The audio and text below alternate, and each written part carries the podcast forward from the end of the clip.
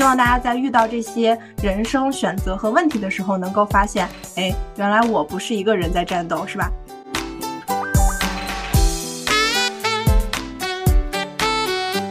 比如说，我们也会经历过这样的阶段，你们也会经历过这样的阶段。那这些困难，其实，在我们的生活中是非常非常正常的。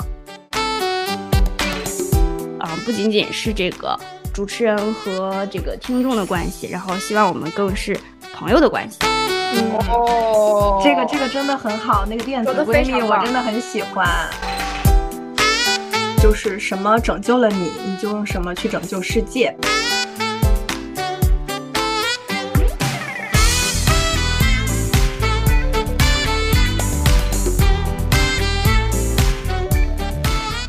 犹豫就会败北，爱情永不后悔。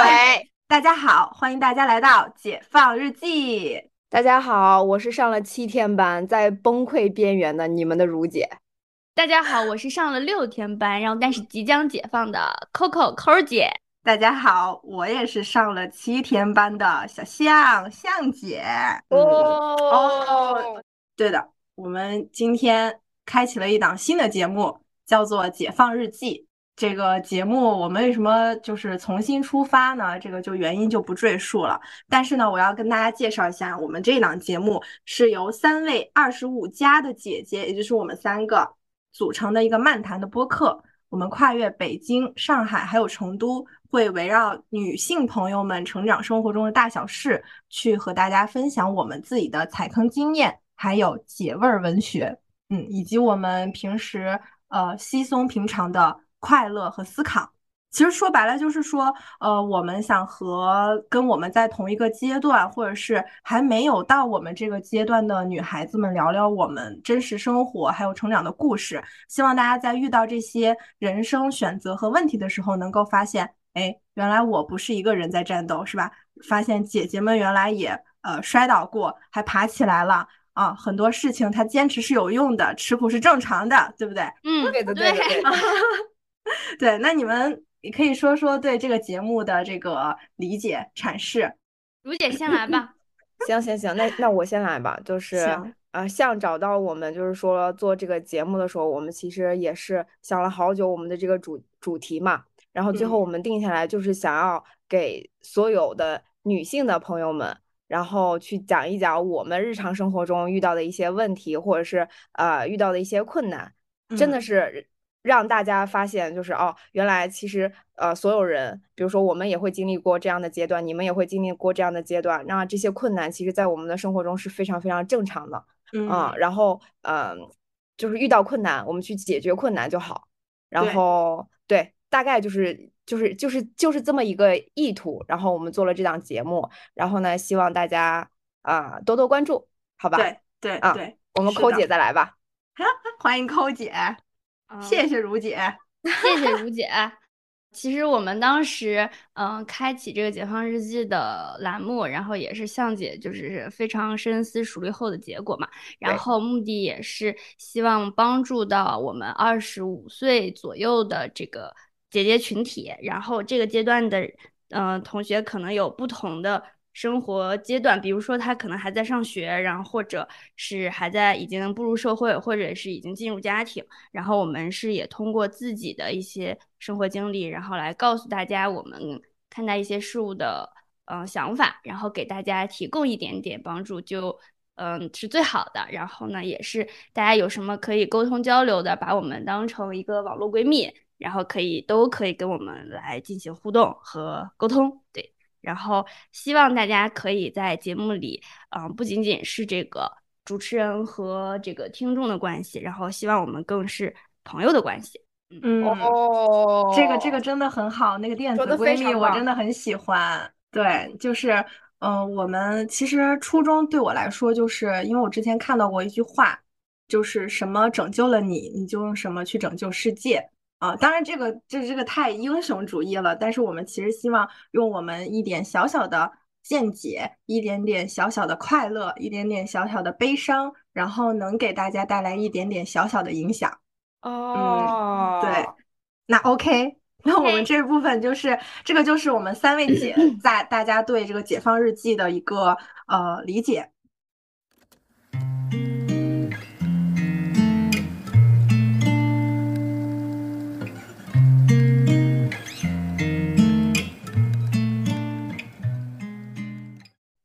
今天就直接进入我们第一期的话题哦，第一期，第一期。好的，我们就直接进入今天的话题。现在已经算是金九银十了，对吧？这个金九银十除了用在买房之外，其实我们二零二四年的秋招也已经开始了一段时间了。黄金期的这个九月是，其实基本上已经都已经过去了。现在十月已经算对二零二四届的毕业生们来说，这个已经是他们找工作的一个攻坚阶段了，对吧？然后有些同学可能他们已经拿到了一些 offer，还有一些同学可能还没有什么头绪。呃，所以我们这一期呢，就来跟大家聊一聊正在发生的这个秋招。嗯，你们的你们俩还记得你们是哪一届的秋招吗？就对当年的这个秋招有啥印象吗？当年秋招就是在一个秋天嘛。嗯，这句话说的非常有水平，听君一席话，如听一席话呀。对呀，对我记得那时候校园里的白杨树都黄了。然后非常的美丽，然后就有那个什么双选会，然后来学校里招人嘛。然后哎，是哪一年呀？一一八年，一八年，一八年，一八年就有双选会。对，一一七年，一七年九月，对，有。哦，展开讲讲。那个时候我在备备战考研，就没有去找工作，所以你没有去参加。对，我都不知道一七年有双选会这个事儿。有，就在那个那个完了，忘了那个地儿叫什么？核桃林，孔子广场。哦，对，呃，孔子广场，对对对。然后那边来了很多的企业嘛，然后来学校来那个双选会。然后我就我真的记得最清楚的就是叶子黄了，然后然后因为我当时也。呃，已经有实就是比较好那个稳定的实习工作，然后还有就是可能有的工作机会了，然后所以我就也是去逛了逛，就是没有真的去呃投简历啊或者递简历这些，然后就是完全是一个第三第三视角的角度去看大家干啥去了，就特别好奇啊，就是去逛街去了。对，哦，你是一个就是观察者啊，对我是观察，我没去选。我没选别人，别人也没选我。对，这是这属于是很早就那个开始实习，下手比较早，然后很早算你算是很早获得了 offer 的人。二零一七年的时候还在很认真的实习工作，然后但是实习工作是有转正机会的，所以说所以说就没有说完全通过这个秋招双选会来进行工作的选择。明白，明白。哎，那你能呃，就是描述一下，你认为就是当年你自己找工作的这个状态和现在的这个呃同学们找工作的状态有什么不同吗？你觉得会有什么区别吗？就从你的感受而言，我们当时就是比较垂直的行业嘛，然后所以说基本上实习的时候都会很很努力的去争取这个实习的机会，然后然后在实习的过程中会。呃，很愿很很很吃苦耐劳的去获得转正的机会，然后基本上就是这样的一个路。但是我觉得现在的小孩儿，就是或者是我们我工作之后，然后面试了很多实习生嘛，然后现在这些实习生对于秋招来说，第一个第一个点就是他们会非常丰富自己的简历和实习经历，然后去去投到很多的像比如说大厂或者是一些。呃，比较比较本地比较好的一些公司，对，然后不会像，嗯，但是我觉得这个真的可能跟专业有关系，对我也不太不太了解其他的其他比较就是能找到很多工作的那种行业和工呃和专业，嗯，然后再就是现在的零零后的小孩儿，嗯，可能好像对于。工作这件事情真的看得比没有那么重要，对对，然后他们会，他们不会说我要进行很深入的研究，说哎，这个我真的很想去这家公司，怎么怎么样？他们可能就是会海投，然后觉得哎，这个公司环境不错呀，然后或者是离家近呀，或者是能拿到实习证明啊什么这种，他就会来公司来进行一段时间的实习。但是比如说几个月后，觉得工作内容与自己的嗯，就是规划不匹配，或者是不太喜欢，他们就会离开。嗯，撒牙迅速决定。对，就比我，我觉得是比我们当时，嗯，更容易做出改变和很多选择。嗯，对对。那如姐呢？如姐，你还记得你是哪年秋招吗？我我跟 Coco 是一年，呃，我那时候是研究生毕业嘛，然后一七年也是秋招，但我那时候其实也是，嗯，在实习嘛，就是在在北京实习，在一家互联网公司，但那时候我从来没想过转正这个问题，我也没想过我就是毕业之后一定要有一份工作，就当时我就是我觉得我在校园里面可能待时间太长了，或我又或者我对有一份工作没那么。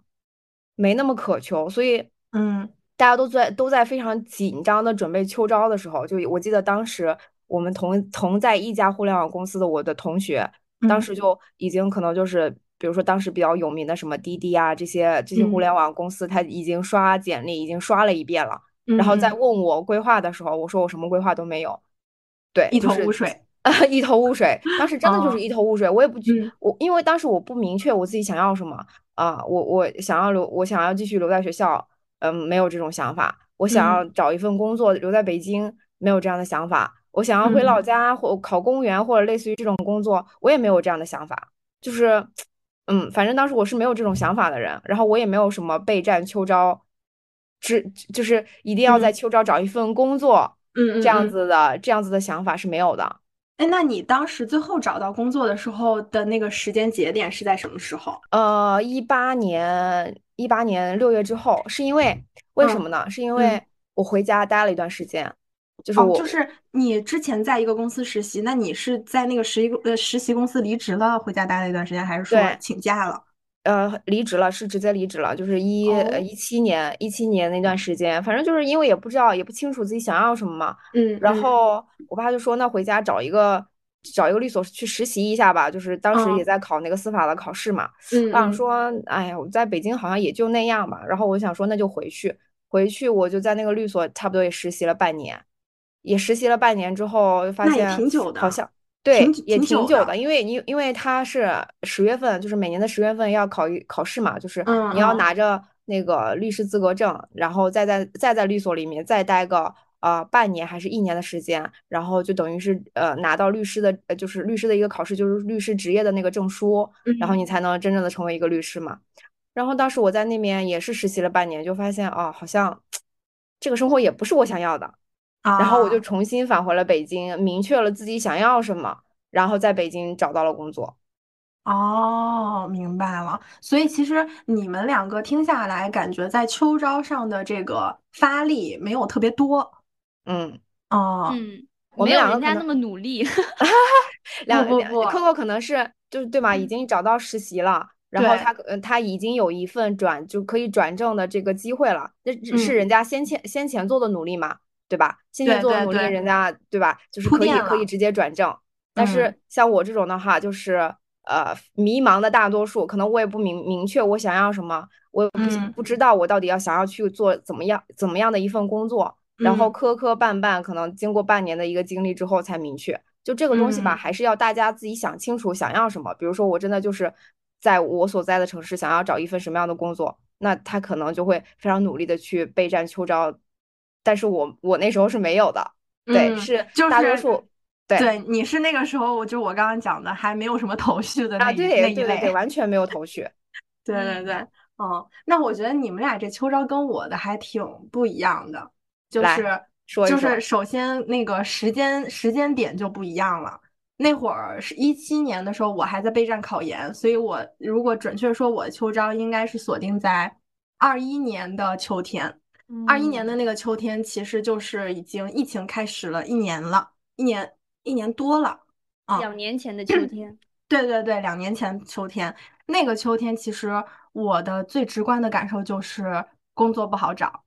对，就我不知道，就是你们在一七年的那个秋天的时候，有没有觉得那会儿就是那个毕业生找工作还还 OK，还没有那么大的就是包括社会舆论的压力呀，就是嗯你竞争的压力。但是我当时二一年的秋天的时候，我的压力就挺大的。我觉得就是找一份理想的工作吧，压力挺大的。嗯，啊，因为我的目标就很明确嘛，就是我我的目标肯定就是要留在北京，然后呃获得户口，然后这这这这是完全最理想的状态，所以当时我就一直朝着这个目标去去努力的。我记得当时呃我也参加了学校的那个双选会，但是我也就是那一次我才知道我们学校是有双选会的。对，一七一七年就不是每一年都有哦。就我那个时候发现，哎，这事儿只要不落在自己头上啊，就是他是压根儿不会关注我，根本不知道有这么回事儿。真的，真的，就是我以前都不知道有双选会这个东西，而且人还挺多的，因为毕竟是综合类大学嘛。对，然后他其实就是对各个专业、各个岗位的。就是还是挺，就是那一片儿，就是我记得就是人挤人，然后有那个打印出来的那个报名表，然后就让你上面登记什么的。对对对对对，就有一些企业它特别那个需要人才，然后他就打着那个就是 A 四纸，打着特别大的那种宋体，什么几十号字儿，然后写上自己的这个就是福利。对对对对对对对对，然后还有一些就是那个呃招聘的单位，他们就做那个叫什么什么板儿来着？KT 板儿，哎对，KT 板儿，然后就是全都是自己的宣传，然后我就在那个呃招聘市场里面遨游，然后我就 是一一一条就是找还找不到家的鱼。我替大家问一句，就是这种这种这种招聘会它有用吗？呃，是这样的，我觉得是有用的，因为我当时呃我具体数字忘了，我当时是印了多少份简历，反正是呃几十份儿。然后我当时针对我感兴趣的公司，以及就是呃，就一个是专业相关的，还有一个就是可能专业不相关，但是它的福利是我想要的这这类的公司，我把这几份几十份简历都投出去了。然后当时有不到十家吧，虽然几十份投出去，但是有不到十家给了我回信，所以对我来说，就是这个漏斗，它对我来说也算是有效的。嗯，因为当时后来我还是去面试了，就是给我就是反馈的这些公司。嗯，对对，我觉得当时学校的这个双选会还是呃是有用的，而且我也建议就是说，呃，在学校的应届生同学们，如果学校有这种很好的机会的话，可以去参加，毕竟这个是相对来说比较靠谱的一个一个渠道。嗯嗯，对对，但是我的秋招其实真正开始准备的时候，我记得我是。二零年的八月份，我好像就已经开始了。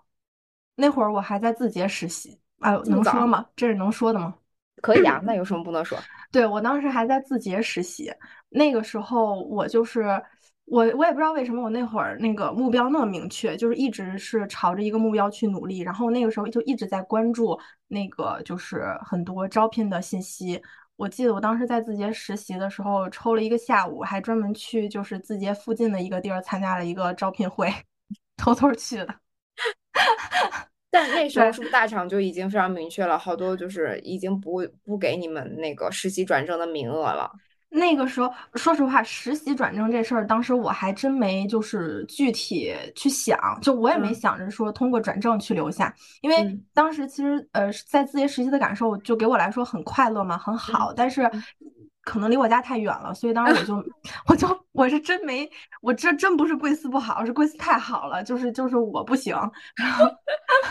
离这个你确实对自己的这个找工作的。呃，目的非常明确。对对对，我就有点远，然后我就当时也没想着必须要留下，然后当时也就没跟跟没，其实相当于没跟子杰聊啊，然后就是去参加了别的。我我可以跟大家盘盘我参加了什么？我参加了这个嗯，建筑行业的，房地产的，嗯，然后学校的，以及就是那个我们就是大块吧，传媒领域的啊，就是这些公司的海投我都投过。然后整个秋天一直处于一个呃逐渐焦虑的过程，就是那个时候我最强烈的感受就是，二一二二零二一年的秋天这工作呀，它是真不好找。所以所以 总结下来吧，就是我们分为了三类，像我这样迷茫的、没有做准备的、完全没有什么选择的啊，选择的应届生，然后像小象这种目的特别明确啊，非常明确自己想要什么，然后积极备战的这种应届生。然后呢，还有像呃我们 Coco 一样，他其实提前都已经做好准备，所以那个秋招的时候一点都不焦虑，也不需要参与的应届生。对，我们三个不同的这个经历，分别来跟大家去聊聊一下。对对，是的，而且最终的那个很很好的结局就是我们都找到了各自比较 还对在当时来说不错的工作，还 OK 的工作，对，还 OK 的工作啊。那所以呢，我们知己知彼，咱们来看一下看一组数据，就是也是让我们即将这个二零二四年毕业的同学们了解一下，就是在这个现在的人才市场当中有多少人在和你竞争，而且到底对到底是哪些菜。在跟你抢同一个萝卜坑，对，在这个今年上半年的时候，智联招聘他们发布了一个报告，叫做《二零二三年大学生就业力调研报告》。然后他的这个报告里面其实是提到了，就是针对我们二零二三年毕业的同学，所以这个数据我认为对二零二四年同学来说还是有一定的这个参考性的。嗯，就是在二三年的时候，我国高校的毕业生人数达到了。一千一百五十八万人，就是就感觉是一个城市的一呃新一线城市的人口，呃已经是了。真的，你这么一说，我觉得就是突然有了一个很具象的这个，对对对对，就很具体的这个感受。对，所以说你看，已经二零二三年已经是超过一千万，将近一千二百万。如果是去预测二零二四年的话，我认为这个数字要么就是增不减，对，要么就持平，要么就比它还高。嗯，而且在另外一份报告中，他提出了，就是说，呃，当年高校毕业生人数不等于进入劳动力市场的高校毕业生人数，它是需要扣除当年的升学人数，比如这种专升本，然后研究生招生，其实实际进入劳动力市场的高校毕业生人数，或许与这个数字比，会比预测数字少一点。但是其实也少不了太多，少只少一点，一对一点一点点，对。而且还有一点就是，这个这个是我自己思考后的结果，就是因为我想的是，他只是说了要把这些人扣除，但是他没有想到还有一部分人，就是二二年和二三年保留应届生身份的人，他们同样在跟二四年的同学在这个行列对在竞争，所以这个数字一定会比其实应该是持平的吧，差不多的。对对对，就是其实这个市人才的市场还是非常之强大的，嗯，对对对，然后呢，非常之激烈，非常之激烈。对，那其实应该对对比看一下，就是在二零二三年的可提供岗位的有多少数量有多少？对，看一下是对怎么样的一个比较。但是，呃，我摘取了后面一部分啊，你们可以听听。从这个报告里面来看，毕业生的就业去向，他们呃分了几个比例。嗯，呃，Top one 是单位就业比例从二二年的百分之五十点四上升到百分之五十七点六，然后 Top two 是慢就业，呃，从百分之十五点九上升到了百分之十八点九。然后 top three 是选择自由职业的比例从百分之十八点六降到了百分之十三点二，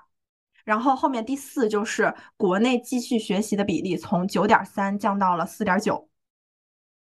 啊，就是对我我可以再说一遍，就是其实它这四个就业去向，一个是单位就业比例和慢就业比例这两个比例是在上升的，然后选择自由职业和选择国内继续学习的比例是在下降的。嗯嗯，从这个数据，从这个数据，我我当时看完之后，给我的感觉就是，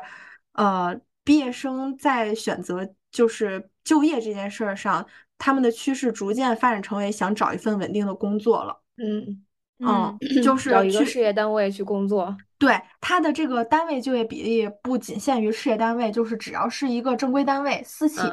呃，都都算是吧？对，也算他们的选择范围。然后这个慢就业，就是我们现在所说的一些可能像二二年、二三年还没找到工作的同学，就是他们还保留着应届生的身份，这个比例也是上升了百分之三的比例。也就是说，在这两年也有很多同学还没有找到工作，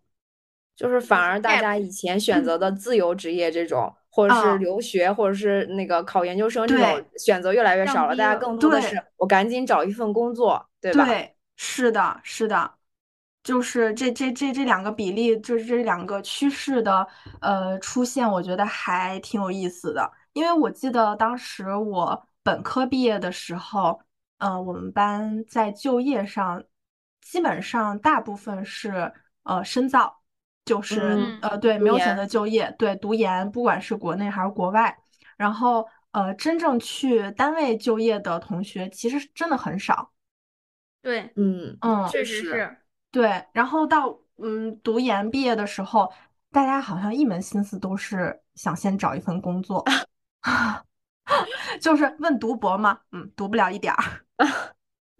就别说是应届生，就是我在工作了几年之后，我的想法也是这样的。赶紧找一份工作，读什么研究生？读完研究生出来还是要工作，还不如早一点工作。所以我当时的选择是正确。我当时就在想，读什么研究生？赶紧 找一份工作。这儿我就不详细赘述 我抠姐的这个 读研读研那个那个什么事事件了。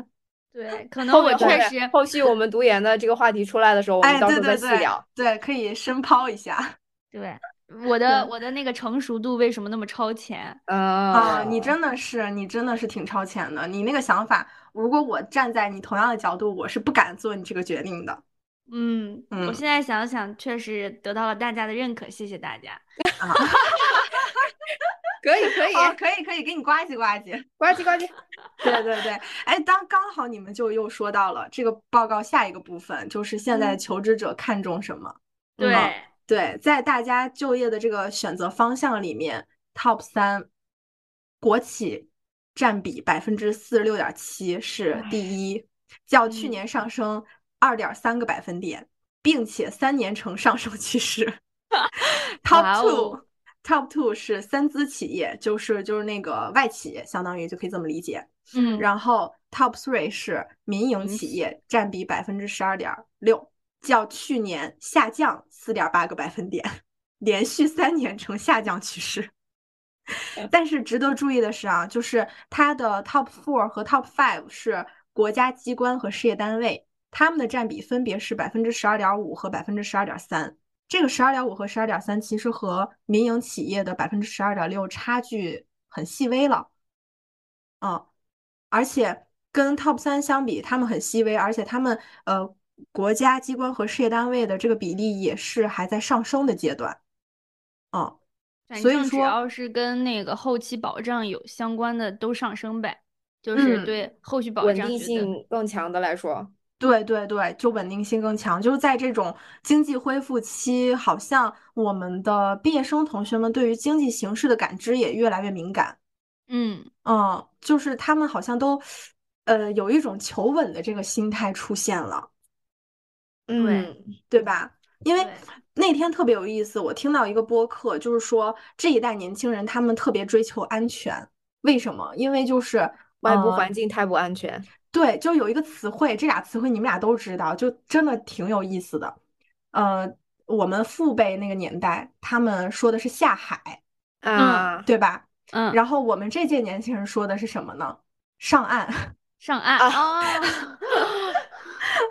一个循环是吗？对，一个循环。对对对，就是年轻人在选择这件事上的转变，也可以看到一个时代的转变。是的，一个轮回，真的是一个轮回。而且更有意思的是，你那个时候下海的人是我们的父辈，这些就是还超勇敢的，就是呃身无分文，白手起家，创造了一个又一个辉煌的这种呃商业事件。嗯，对。然后，但是到我们这一代，其实我们的父母还反而是那些更勇敢下海的人。然后，但是在导致现在年轻人追求安全的原因，第一个原因，当时我听那个播客分析的是，很多我们下海的父母希望他们的孩子能上岸追求安稳，嗯，稳定，对 对对。然后大家在就小朋友在成长的过程当中，几乎没有什么空白期，能够停下来思考自己想要什么。对的，所以就就也听从了父母，可能就说，哎，你找个安稳的工作，然后那个就是稳定一点、踏实一点，然后去去去去去去过好自己的平平平安顺遂的一生就好。你这个非常映射到，感觉是就是我身边大部分人的家庭。对，但这确实是一个大部分的现象。嗯嗯，在山东来说，不管是哪个父母，最后都是要让你去考事业单位，考考公务员，对吧？有效工作当医生的，好吧？对对对，嗯嗯，但是其实，在这个就是大家选择上岸的这个过程当中，呃，他这个报告里面也也写了毕业生们他们看重什么？嗯，养老保险交多少？公积金交多少？哎，跟这个真的很有关系。他看中了什么？呃，第一个是薪酬福利，占比百分之六十九点三，大家更务实了。对，然后第二点看中的是稳定性，嗯，百分之四十点七。第三点看中的是围绕工作和生活的平衡。就我当时看完这三个三个这个就是前三名的这个关注因素之后，我就觉得这届年轻人关注的就是一句话：如何。持续轻松的搞到钱，可能我现在脑海里想到的是什么？如何自我提升，然后我的个人发展，然后我的兴趣爱好，就完全没有考虑。嗯，对，就是可能也不是完全没有考虑，就是能搭边肯定能搭边，但是可能更在意的是刚刚你说的那几部分。就你听到刚刚我们说的这个数据了之后，你觉得其实大家关注在自己的提升成长上面的点太少了。对，嗯。对对对，我当时也是这个感觉，就是他们更关注，真的就是关注了一种很，也不能说躺平摆烂吧，就是比较安逸的这种这种追求上了。对，而且他们的工作内容可能真的，嗯，没有什么特过多的挑战或者是突破类的，只是只是就是比较安稳的工作。对，但是我有点。我觉得他们这样很好哎，稍微有一点，稍微有一点不 太那个什么，确实挺好的。对，我觉得我觉得挺好的。他可以用自己其他的那个非工作时间来思考这些事儿嘛。嗯，对啊，而且我觉得大家已经非常明确了，工作就是工作，生活才是自己的。哦哦，对，这一点就是还是和我们这九五后不太不太同。我还是愿意在工作中找到成就感，找能找到成就感，并且是可能我成就感百分之百分之八十到九十来源都来源于我的工作。对，那他们可能就会觉得，呃，我的生活才是我才是我应该去发力的那一个点。我可能在生活中得到的快乐，要比我在工作中得到的快乐更多。哦。嗯，哎，我觉得很有意思。其实好像这么一聊，我觉得能够有一点理解为什么现在零零后喜欢整顿职场了。就是呃，整顿职场也好，还是给职场带来一些新鲜玩意儿也好，就是，但他们确实挺不一样的。对，而且呃，零零后生活在，就我们其实九零后，呃，最。最开始的那个，比如说小学和初中的这个时候，可能呃，就是国家的经济发展可能还是没有那么的好嘛，对吧？嗯。但是零零后是完全生活在一个中国经济高速发展的这个这个时期里面，对他们其实是嗯，对于这个怎么说，就是社会经济的这个就是负面的这些影响，比如说疫呃疫情之后的我们这段就是那个经济下滑的这段时间，他们是没有什么特别大的感知力的，所以我觉得他们在这个生活环境里面。就是经济其实是得到满足的，所以可能更重视于自己这种生活的一个成长吧。嗯，可以这么说，我觉得是他们呃在经济上没有什么忧愁。嗯，对，啊，就是他们呃，因为我觉得就是嗯，如果说他们不敏感，我觉得可能。可以商量商量，就是我觉得他们是对经济敏感的，正是因为对经济敏感，是不是可能就是一个是对现有的这种经济它没有什么可愁的事儿，然后一个是要可能现实一点啊，保住现有的经济，同时又还想积蓄更多的这个财富，所以他们就会选择一种就是呃要轻松搞到钱的这个路径。对，那所以就是呃作为。咱们都算是在职场经历过那个工作几年的人哈，我可能还算比较短的。你俩就是也有各自负责过的项目也好，也有过带过这个团队的经验。如果从企业的角度出发去看我们的应届毕业生的话，你们会呃注重这些求职者的哪些方面呢？呃，就是国企我不太了解啊，国企可能你就从你的这个另外说，但是比如说像互联网或者是一些民营企业来说，它最看重的肯定还是你的能力和你的一些就是真的做过的案例，而不是你的什么呃表达沟通能力啊这些的。哦，对，就是还是真正看出你你干事儿嘛，就是你干活行不行？对，然后其次就是你的这个人的性格和你的工作态度，还有你自己对自己的一个职业规划。嗯，对，所以还是硬指标是最重要的。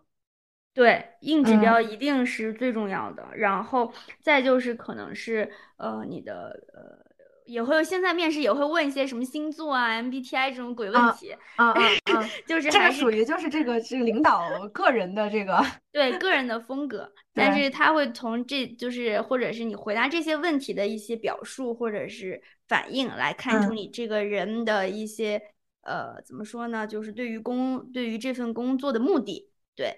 你你你的你来这你来这家公司是为了呃搞钱。还是说你想提升自己，还是说你就是觉得哎这个地方离家近，然后呃工作我能 cover 掉，那我那我就来了。这个是能从嗯应届毕业生面试的状态能 get 到的。哦，哎，这还挺有意思的。你可不可以举一些就是这种鲜明的案例？就是哪些，比如说像哪一些人给你呈现的这种状态，你一定会要他，但哪些人你一定不会要他？就比如说我们面试的环节，不是经常会有一个环节问到你有什么问题问我们嘛？就是你有什么你有什么问题来反问公司嘛？对，这个问题到底是该反问还是不该反问？就怎么问，其实也可以跟大家就是解答一下。这个我觉得就是一个就是可以，比如说之后出什么面试技巧类的，我们可以就是详聊。但是但是具体的。嗯，就简单讲讲，简单简单讲讲，就是嗯，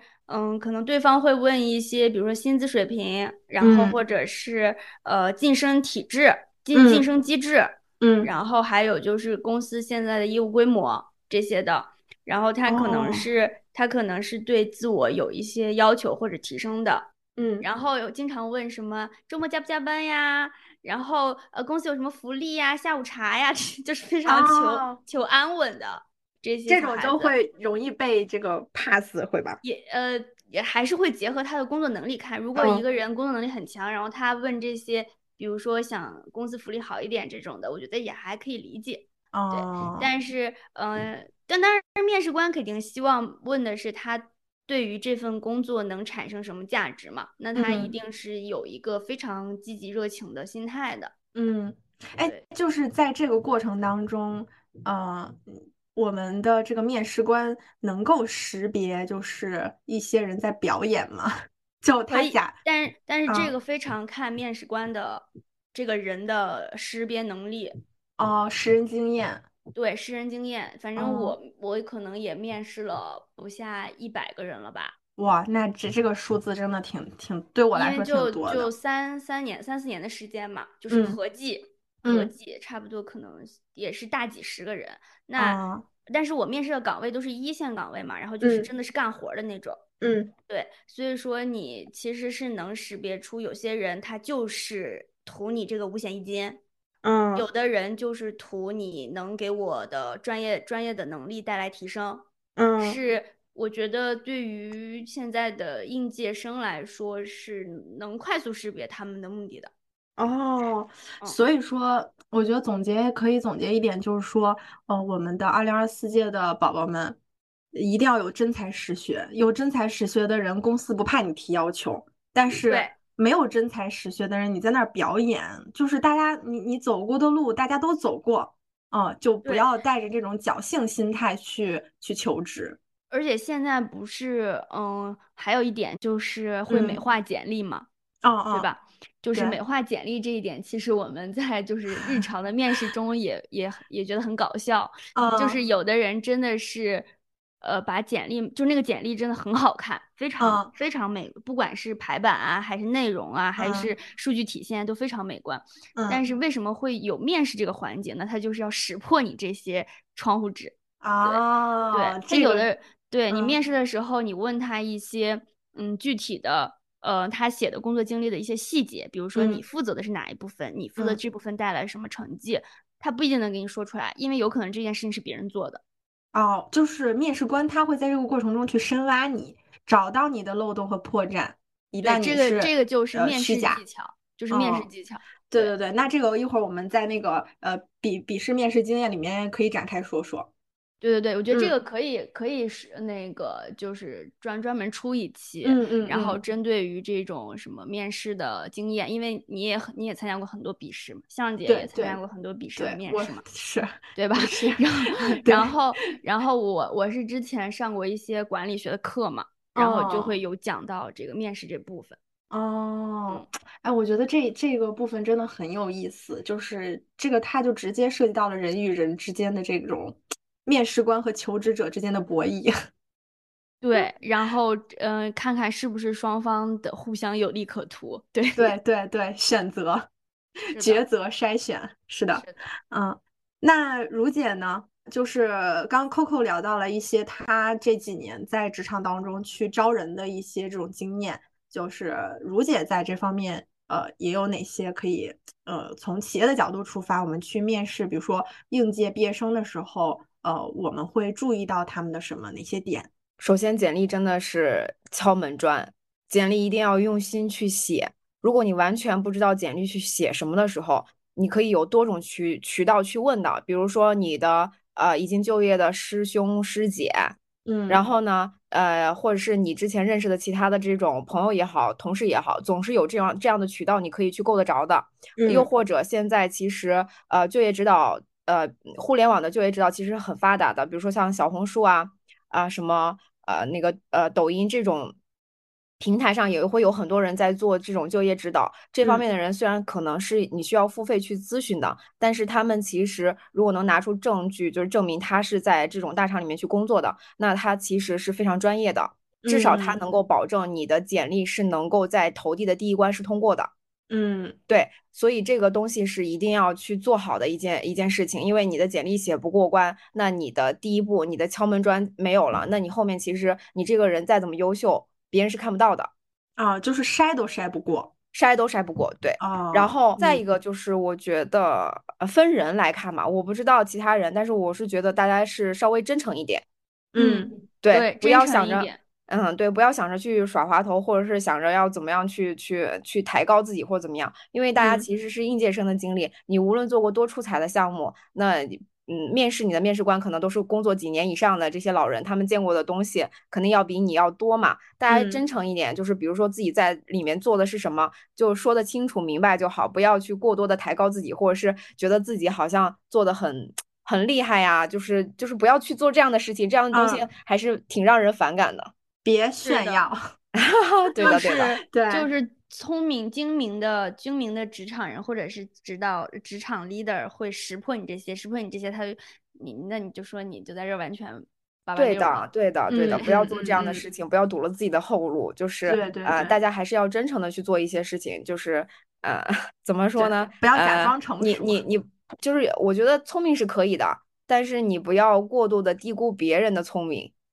嗯啊，是的，对对，这个确实就是，就我们刚刚也提到了，就一个是要真实，还有还有一个就是要真诚，对的，就是嗯，不要怕自己觉得自己没有经验或者什么的，其实没有经验反而不是一件坏事儿，对的。嗯，他对你来说，因为本身你是一个应届毕业生，你现在呃所接触到项目，哪怕其实是实习，它也不可能是一一整个项目的全貌。如果你有机会有幸啊，我们接触到了一个项目的全貌，那那那是一个很好的经验。但是对刚去步入社会去应届毕业生的这个就是求职者来说，大家一定要是。呃，保持自己的这个现在的这个身份，不要说一定要把自己拔高，或者也不要一定把自己放的那么低姿态。对，嗯，就是都不要走两个极端。对的，对的，就是嗯，其实面试官不会只看你在某一个垂类方面的能力，因为人的能力是很多都是可以复用、可以通的。所以说你在一个一段经历中，你做你负责的部分做得很好，那他在其他另一个业务线或者是另一个赛道里，他觉得哎，你这个等能力可以复用，也是 OK 的。所以说不要觉得一定要嗯完全，比如说这个岗位是做这个行业或者是做这一部分的，你就完全往这上面贴。其实其他的经历也是能给你带来加分和出彩的，嗯就是让现在的应届生。嗯，只要真诚的表达自己做过的事情，然后得到的结果就可以的，然后剩下的交给面试官来判断。对嗯，因为找工作其实也是看缘分嘛，然后其实能找到 两个双方匹配的就都很好。Coco 说的这一点就是缘分的这个东西，其实也是很重要的。就是呃，你呃，你作为你的 leader，他去选拔你的时候，有时候并不一定就是说一定要看重你特别强的能力。那有时候在某一个面试官他去选人的时候，他注重的某一点，比如说有一点是你的学习能力，或者是有一点是你这个人啊、呃、是特别真诚的。另一点呢，就是你的能你的某一项能力正好是我的团队里面去缺少的这一项能力。对，嗯就所以大家不要就是因为一次面试不过就全盘否定自己，因为可能你是你展现的那个点不是当时面试你的面试官想要的那个点。嗯，嗯，或者因为其实面试官他是见过很多的同学，很多的求职者的，有可能他在和你聊天过程当中，你自己都没有发现自己的某个闪光点，但嗯面试官他看到了。对的，哦对的，对，的，因为人人的潜力是无限的，大家一定要相信自己。嗯，对对，而且求职看的其实就是一个综合能力，不只是就包括刚刚前面两位姐姐的姐姐提到了，呃，硬实力、软实力，他都会看啊，对的所以大家一定要就是呃，抱着真实、真诚的这个心态去去开始秋招也好，还是说未来的春招也好，就是求职这件事儿。听完你们所说的，我脑子里有一个想法，其实，呃，像应届毕业生们，他们关注的是稳定，呃，对于企业来说，他们关注的也是求职者的一个稳定、一个踏实这样一个态度。也也有一部分是需要团队里有这种就是叫什么意见领袖哦，对，但是他嗯不是那种就是那种耍小聪明的，啊，对对对，的的那种一定一定不是耍小聪明，但是他一嗯定是有就是怎么说呢，能提供一些新的思路的，嗯嗯嗯，有思考的人。有思考，然后动脑子，然后有创新精神，然后积极的嗯态度。对对对，大家就是在听这一个环节的时候，真的可以好好做做笔记。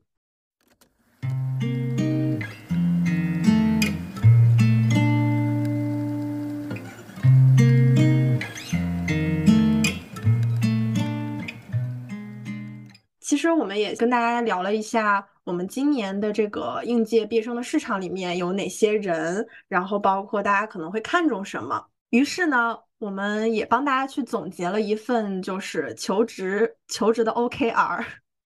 那那先解释一下，给应届毕业生解释一下什么叫 OKR。啊，就是呃，也是啊，这个 OKR 啊要不就是你俩来解释一下，毕竟你俩现在都还在写。对，O 就是简单来说，O 代表的嗯。就是你的目标，嗯。是 O 一，比如说我就是要找到一份工作，嗯。然后呃下面的 KR 是从属于你的这个 O 的，然嗯。后 KR 就是相当于把你的需要做出的事情，就是行动计划列出来，嗯啊，对就是一些很关键性的一些点，要关键关键动作，对。对关键的动作，以及这个关键动作，比如说它涉及到的一些数据，要把它量化出来，对吧？这个其实是我们在这个职场当中，大家去写自己每个季度也好，每个月的工作目标的时候，会去用到的这么一个这个这个叫什么？工具工具对工具就是工具工具方法，对工具方法，这个叫 OKR，也可以帮大家呃提前的这个预习一下，可能未来听我们播客的朋友们以后会用到这个 OKR，希望你们以后不要恨它。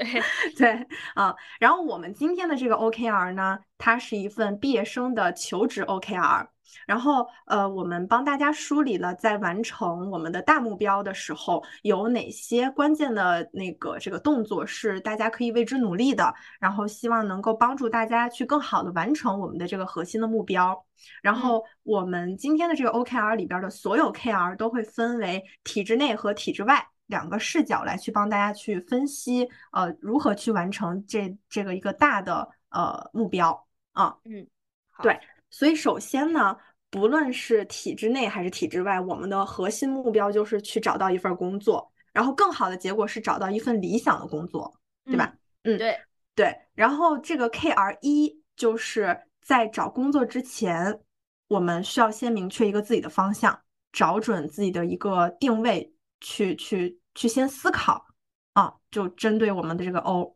我我我当时写了一下，就是我认为具体的做法就是先去思考两个问题，一个是我能做什么，第二个就是我想做什么。其实这个对对，这个能其实是很好理解的，能其实就是大家的这个核心竞争力嘛。然后想想其实就是，呃，我认为就是这个自己的主观能动性，你主动的去去去去怎么样？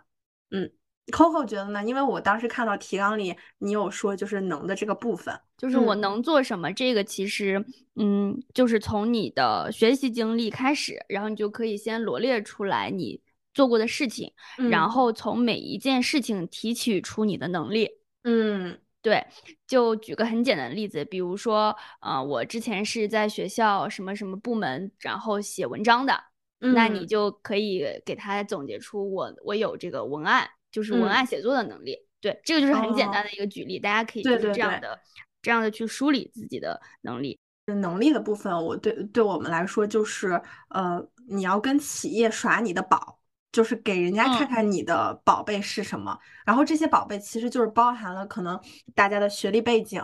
大家的专业、大家过往实习的经验，或者是在学校的一些这种项目的经验，还有我们展现出来的工作技能以及性格天赋，诸如此类的这些硬性的指标啊。对的，甚至可以理解为就是呃，我有你没有的东西。嗯，对，然后我有，就是我可能我有这个能力，然后并且嗯做的不错，然后有了相对应的结果，然后可以这样这样的来梳理，对对，然后可以根据嗯你我们自己找的方向找准的定位的，然后根据这个岗位的职责来匹配自己的能力，对，然后把这个岗位所需要的能力，然后并且你有的，然后放在最前面，嗯，就是 highlight 自己。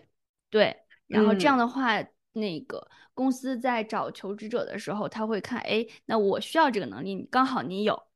嗯，就相当于能匹配上。然后你匹配的越多，那肯定是你的成功几率越大。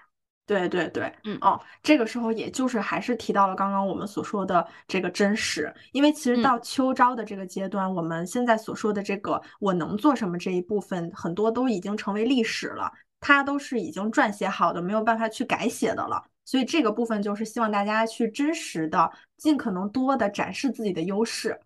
啊，对，就是提炼出来，然后归纳整理自己的能力。对对对，就是我们先做好这个敲门砖的工作，啊，对。那第二点就是我想做什么。当时我为什么写这个呢？就是因为我当时看到了前面的这个求职的报告，呃，写到了这一届年轻人他们想要去做工作和生活的平衡。就他们确实真的跟我们很不一样，所以我认为在他们的这个求职过程之前，可能也确实需要想一想，就是这个主观能动性上，因为嗯，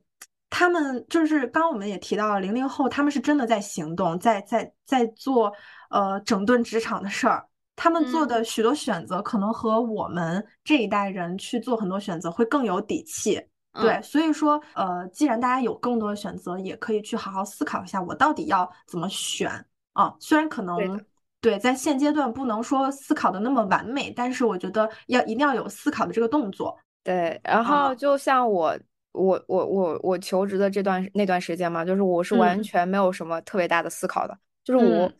我，我可能就是真的就随波逐流了。那我觉得北京不行，我就。退回老家呗，然后老家不行，我可能再想想其他的。就大家还是要提前的去想一想自己到底想要什么。嗯，用思考去指挥行动。对，然后但是如果真的思考不明白的话，那你就顺着你自己的想法去走嘛。比如说我当时可能就是没有特别大的想法，我就回真的回老家了。回老家之后，呃，你待一段时间，你可能就会自己。自己去去思考哦，这个东西可能真的不是我想要的。那我想要的东西可能在其他的地方。对，那时候那时候大家就是一个重新思考的呃一个起点嘛，大家就可以把这件事郑重其事的找一个地方安安静静的把自己想要的东西写下来，然后你反推你自己如果想要这个东西，那你要做什么样的努力你才能得到它，然后你就照着照着你写的这个目标一步步去实现就可以了。对，是的，是的，这个就是把我们的这个思维落到实处，落到行动上。迷茫真的很正常的，大家都迷茫，就算找到工作的人也会迷茫的。嗯嗯，对，就是我刚刚说的，我们一一定不可能就是尽善尽美，把它想的特别的完美，但是但一定要要想，不能说就是一头雾水，或者是嗯想也不想就可能，因为你这这种行动可能就直接就是去撞南墙了。对，然后每一次面试的时候，我建议大家把自己的面试的面试的这个过程，不管是录音也好，视频也好，把它录下来。录下来之后，你去复盘，你立马就能发现自己为什么这一场，比如说失败了也好，或者是呃被录取了也好，你的那个不足和你的长处，你自己能通过你自己的录音或你自己的视频发现出来。嗯，然后不要害怕，就是不好意思啊，或者是怎么样，就提前放开自己。早一点找出自己的问题，那你早一步能实现自己的目标。是的，是的，早一点发现问题，解决问题。哦，就是其实这个我能里面，就是我当时也写了，就是大家选赛道，然后包括刚刚如姐讲的，你要你要去想选哪个赛道。其实选赛道不只是可能你选的这个领域，选的这个行业的领域，也有可能是你到底是选择做都市丽人，还是到宇宙的尽头。嗯，对，也有可能像呃，我们三位姐姐自己也经历过的这种城市的选择，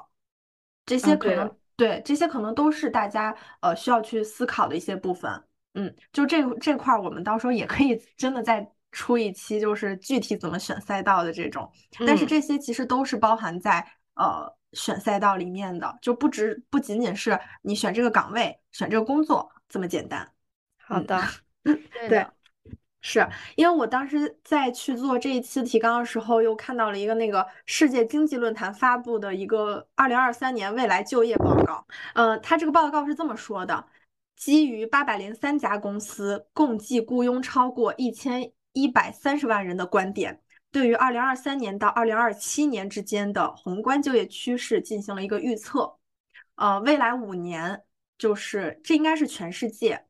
它新增的工作岗位将达到六千九百万个，与此同时，消失的工作岗位将达到八千三百万个。也就是说，消失的工作岗位会比新增的工作岗位更多，更多。对对，除了这些缩减明显的岗位，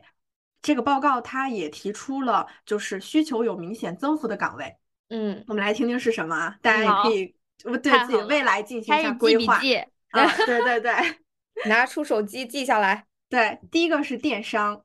嗯，第二个是数字化转型，第三个，第三个是数字营销和战略相关的专业人才，这些岗位它的需求预计会增加百分之二十五到百分之三十五，从而增加两百万个工作岗位。嗯，对，然后接下来就是数据分析师和科学家，嗯，大数据专家，然后商业智能分析师。数据库和网络专业人员以及数据工程师等职位，这些岗位会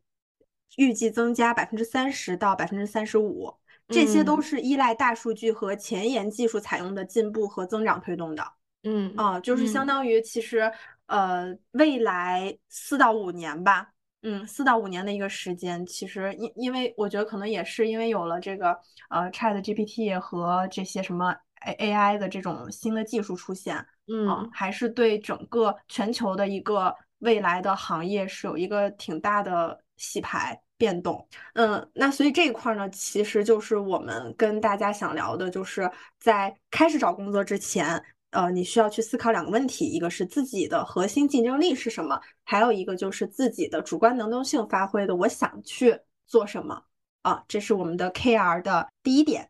那么 K R 的第二点呢，就是第二点，其实这三个事儿是可以同步去做的。啊，就是我们要去筛选我们的未来的工作岗位，然后同时在筛选的过程当中去修改自己的简历，最后呢，把筛选过后的一些岗位去进行一个海投啊，这个过程其实嗯，就是我们刚刚前面给大家所铺垫的。呃，大家要知己知彼，你先要去看市场上需要什么样的人，然后你的简历就可以往他需要的地方上去靠近，不是教大家投机倒把，就是大家的简历内容，就是我们前面所提到，一定要真实，就你可以突出自己的很高光的部分，然后去尽量的去表现自己，但是一定要真实。对，对，啊，就是其实。呃，怎么说？就是机会都是留给有准备的人的，你就把它当成一个漏斗的实验。你的样本量越大，你最后漏到到最后可选择的这个机会可能它就越多。所以说呢，我们这一趴就是先教教大家，就是我们的这些工作岗位去哪里可以找到，哪里可以找到这些就是呃就是招聘的公告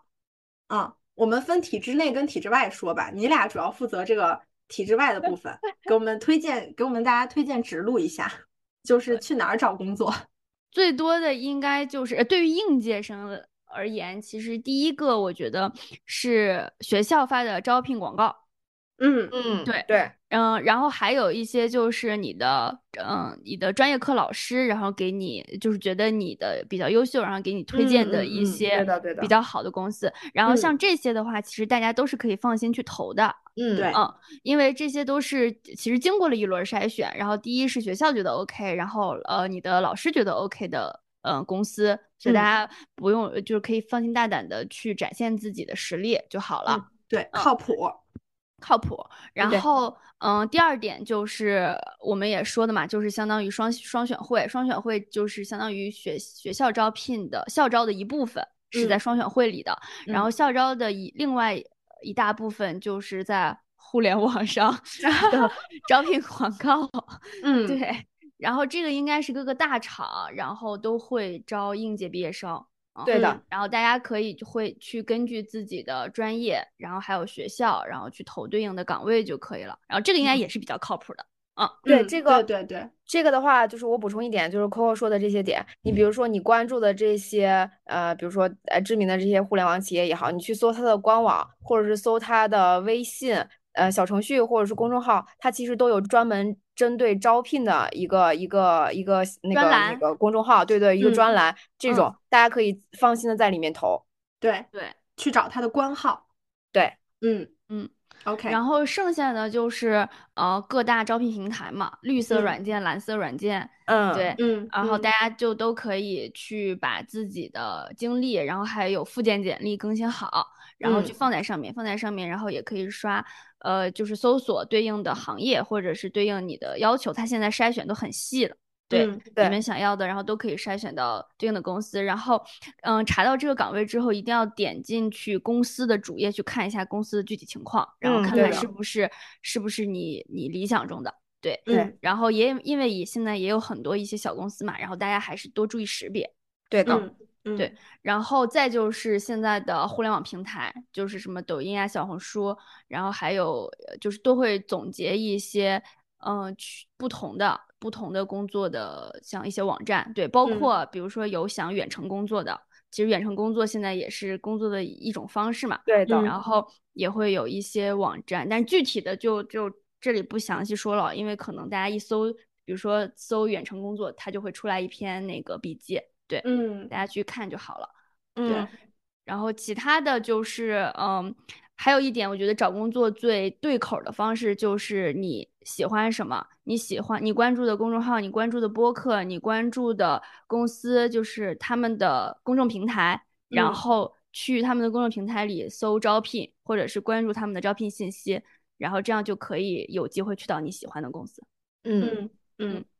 呃，然后我再补充一点，就是二四年了嘛，现在其实各个互联网公司的内推已经开始了，就是从我记得从七月份，其实我们公司内部给自己招人，我感觉他带着 KPI 我们公司内部的内推其实已经开始了，对对对。然后如果大家有那个需要内推的，就可以后台扣我们，然后我把内推码这样的发出来，然后大家可以嗯针对这个自己的专业去筛一下嘛，对吧？然后多一条渠道，对，多一个机会，对。呃，然后再一个是我实习的时候，那时候用的一个呃 app 叫实习生，就是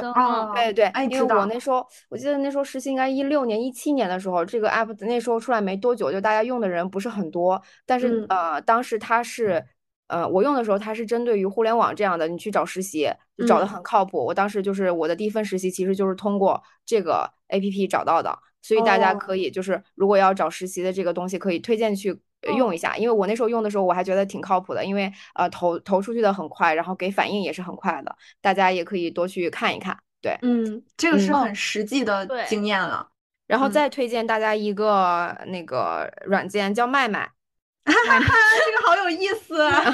因为就是你注册了之后，它是有呃，你同一个圈子给你推荐嘛。比如说你注册的大学是哪个大学，他会给你推推荐同样的这个大学里面的人。然后你注册哪家公司，他就会给你推荐哪家公司的这个人脉圈。其实这个其实也很重要的。比如说你实习的呃时候啊，你的大学的这些师兄师姐，他可能在呃某一个公司里面，那你注册了之后，你可能会自然而然找到他，你去私信他也好，或者是去聊一下也好，对吧？然后多一个呃机会嘛。然后如果你是某一家公司实习的话，你注册了之后，对吧？然后这家公司的一些很多同事都会去注册这个 app，你也可以去跟他们去聊一下，得一些经验。然后再一个呢，就是麦麦，呃，也是现在也是可以投递简历的。它呃，我亲测过，它是好用的，就是你可以在上面去筛选，就是呃，去去上传你的简历，去找你对应的你想要找的这个工作，你也是可以在上面投递简历的，回应速度也是还挺快的。是的，因为我的麦麦到现在还有人在给我发，就是就是猎头还给我发消息啊，对的对的，嗯嗯对。但是我麦麦为什么都是给我推的什么年薪五十万的工作呀？啊，还有一些什么八卦可以呀？对对。而且我想补充一下，麦麦就是大家可以去识别公司的这个风评，对的对 的，还挺重要的。嗯，某一个公司的这些呃，其实有些反应反应还是挺真实的，就是大家一些吐槽呀，大家可以提前看一下，规避一下。风险，对对对，别就是呃，就是到跟前儿了，再再才知道一些事情。对对对，这个这个 A P P 还是挺管用的，尤其是想要去互联网公司的这些同学们，基本上的软件都已经介绍到位了。嗯，那我补充一个，嗯，我补充一个叫看准啊啊啊！看准不是查公司的吗？查公司的，对，就是呃，查公司查那个就是薪资水平啊。哦，对对对，可以去了解一下。但是我发现这个软件可能最近好像不是那么多人用了。它之前还挺挺挺准的，就是看一家公司的这个这个薪薪酬福利什么的。对，主要我当时主要拿这个软件看薪酬福利啊。对，大家。嗯，真的找工作很有目的性，一个是离家近，然后看薪酬。你这很符合零零后找工作的标准。是，我觉得就是我，我虽然就是那个年龄比他们大，但我毕业时间跟他们是保持一致的。哦，对哦，对哦，对哦。对对对，我所以，我感觉我心态跟他们找工作真是还挺像的。确实，对，就是总结一句话：如果你想要找，你是无论如何都能找得到的。但是呢？找到这个工作的合适程度和满意程度，还是跟自己的努力是分不开的。对对，嗯，选择大于一切，但是呢，努力程度也挺重要的。对对啊，我那时候要是有这么一档节目，对不对？跟我捋一下，我应该怎么去投简历？对，然后 A P P 推荐，那我可能找的工作要比现在更好。真的就是这这些，真的就是姐姐们就是浓缩出来的精华，就是集给大家总结出来的经验。其实我们之后也可以出一篇文图文的，或者是这种来给大家可以啊，就是文字性的这种东西。对，嗯，对，是 OK。就是但凡我们学校有开一档我们这样的，就是邀请真实的这种我们去座谈会的这种节目，可能又比那种专门的讲课的那种课程要好很多。对对对，就是把大家拉到一个会议里去听一个人在那儿逼逼，还不如 听我们仨这种很就是很实际的落地的。对，有对大家赶紧啊，把关注给我点起来。对，把这个就是节目给我推广出去。大家不要大家有什么问题啊，评论啊，留留言，然后私信我们。比如说想要内推的，私信我们，我们赶紧把那个内推码发出去，大家挑一挑职位。是的，是的，大家一定要有这种就是博爱，就是不要想着这个事儿要自己知道，一定要也要让大家都知道。嗯，多一个人多一条路呀。对对对。嗯，那我来讲讲就是体制内，体制内，但是 但是也可能不是那么的完全，因为就是全都是我个人的这个就是求职经验。你就主打一个真实就很好。对对，主打一个真实，就是因为我当时毕业的时候是两条腿走路，两手抓嘛。啊，就是我体制内、体制外我都投了啊，嗯，所以体制内的话，就是呃，我主要针对的是事业单位以及就是我们的国企、央企这个部分啊。公务员主要是因为我的专业，其实在公务员领域能选择的岗位很少啊。还有一个就是和我自己的这个就是呃工作地的要求不相符，嗯，有很多都是去什么呃青藏。就是拉萨什么这些地儿，当时所以我就完全都不考虑了啊，所以当时我就没其实没有进行过国考或者是京考啊，直接都是针对这个这个事业单位也好，还是国企央企的这种考试啊。那像这一类的呢，就是像刚刚前面呃 Coco 提到了，第一个靠谱的一定是学校的各种资源，嗯，对。然后第二个其实就是海量的信息，各种招聘的公众号、网站和 APP。然后体制内的话，其实。呃，像我们现在许多的学校，学校自己的这个就业号里边，会每一天都会推送全国各地的这些呃事业单位也好，还是国企央企也好，他们的这个招聘信息，这些信息其实是呃比较靠谱也海量的啊。你推荐一下 APP？呃，我先推荐一下公众号。就是比如呃，只针对这里只针对传媒领域、艺术领域的同学们哈。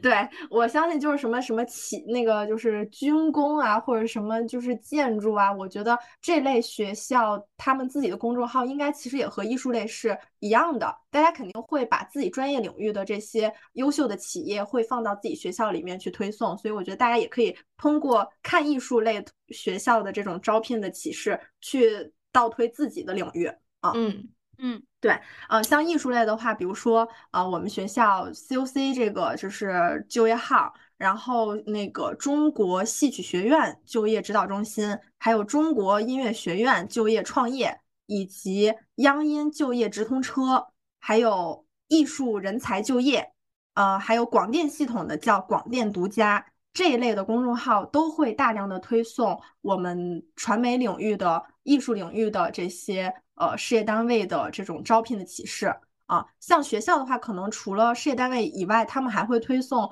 呃那个大厂的，然后一些私企的啊，这些大家都可以去关注。然后呃，像大家如果目标特别明确，我想考就是呃中央部委的企业也好，还是说考市属的企业也好，大家如果有明确的这种单位的目标，也可以去单位的官方网站上去找他们的这个。招聘的这个专栏，呃，现在其实对我来对我来讲啊，因为我其实也是一直在在考试嘛，嗯，我从二一年考的时候和我到今年考的时候，这个这几年的变化我也能识别到，因为二一年的时候，那个时候感觉，呃，嗯，可能是工作刚刚开始不太好找的时候，各个方面，包括就是我们的招聘单位，他们可能对于招聘这件事儿也不是说那么的怎么讲，呃。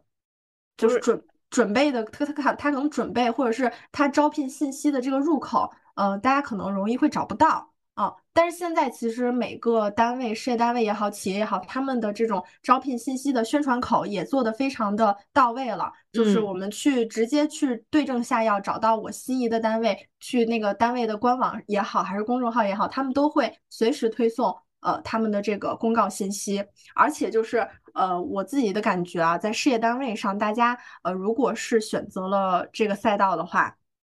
一定要坚持，就是千万不要气馁，因为大家呃，说白了就是现在选择稳定的同学太多了，嗯，我们可能会觉得竞争的就是人特别多，但是一定不要因为一次的失败就否定了自己的能力。对的，嗯，因为现在人是确实属实是太多了。对人太多，优秀的人也太多，但是优秀的人多不代表自己不优秀。对，嗯，对，就是可能这个单位就是咱们没发挥好，或者是说发挥的已经很好了，没有要你，那嗯，也不代表说别的单位不会要你啊。就是大家一定要保保持一个良好的心态。那如果是想要去就是中央部委的这种企那个事业单位的话，大家可以去关注一个。呃，咱们国家的人力资源和社会保障部下属的一个网站，叫做中央和国家机关所属事业单位公开招聘服务平台。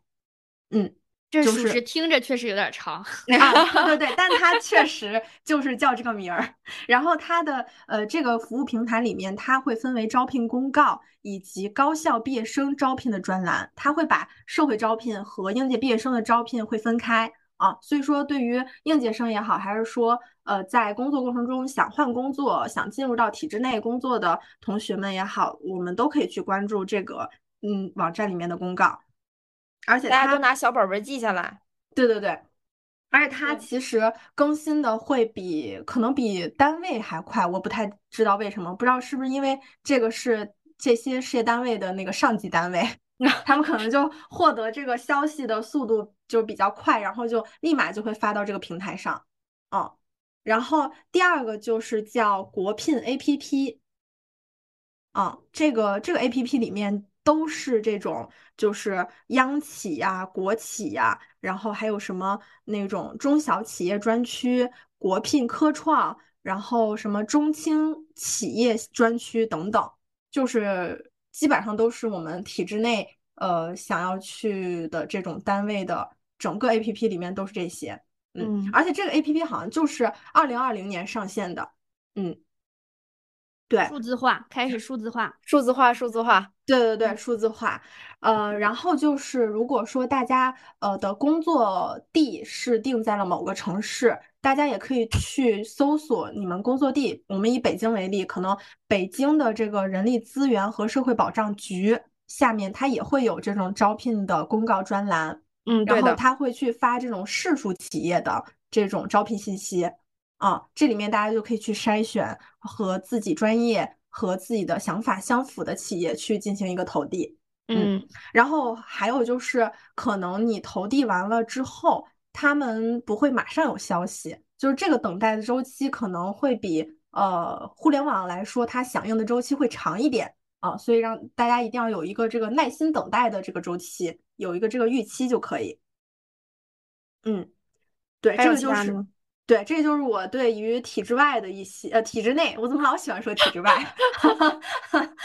对，这是我对于体制内的这种推荐的指路啊，都比较具体。到时候嗯，那个整理一下，然后也可以就是在我们平台上分享给大家，确实还是比较多的内容。对对，大家可以后台私信我们，到时候呃把这个就是我们这个互联网体制内、体制外两个部分的这个招聘的一些渠道，我们都说到时候整理成呃这种公众号吧，我们到时候发到自己的公众号上去。啊，可以可以，到时候大家去关注一下。对对对，嗯，还是挺，我觉得我们这些都还是挺扎实的，包括体制内、体制外也好，都是很实际的经验给到大家。嗯嗯嗯，都是我们亲测过，无风险、可安全使用的。对对对，是的，是的，啊，那其实在这个过程当中，呃，我们是先筛选这些工作岗位嘛，然后包括我刚刚也说了，就是有几步是同时做的，就是大家在筛选岗位的过程当中，其实就可以看到企业也好，他们是需要什么样的人才，那我们的简历就可以尽量的往这上面靠。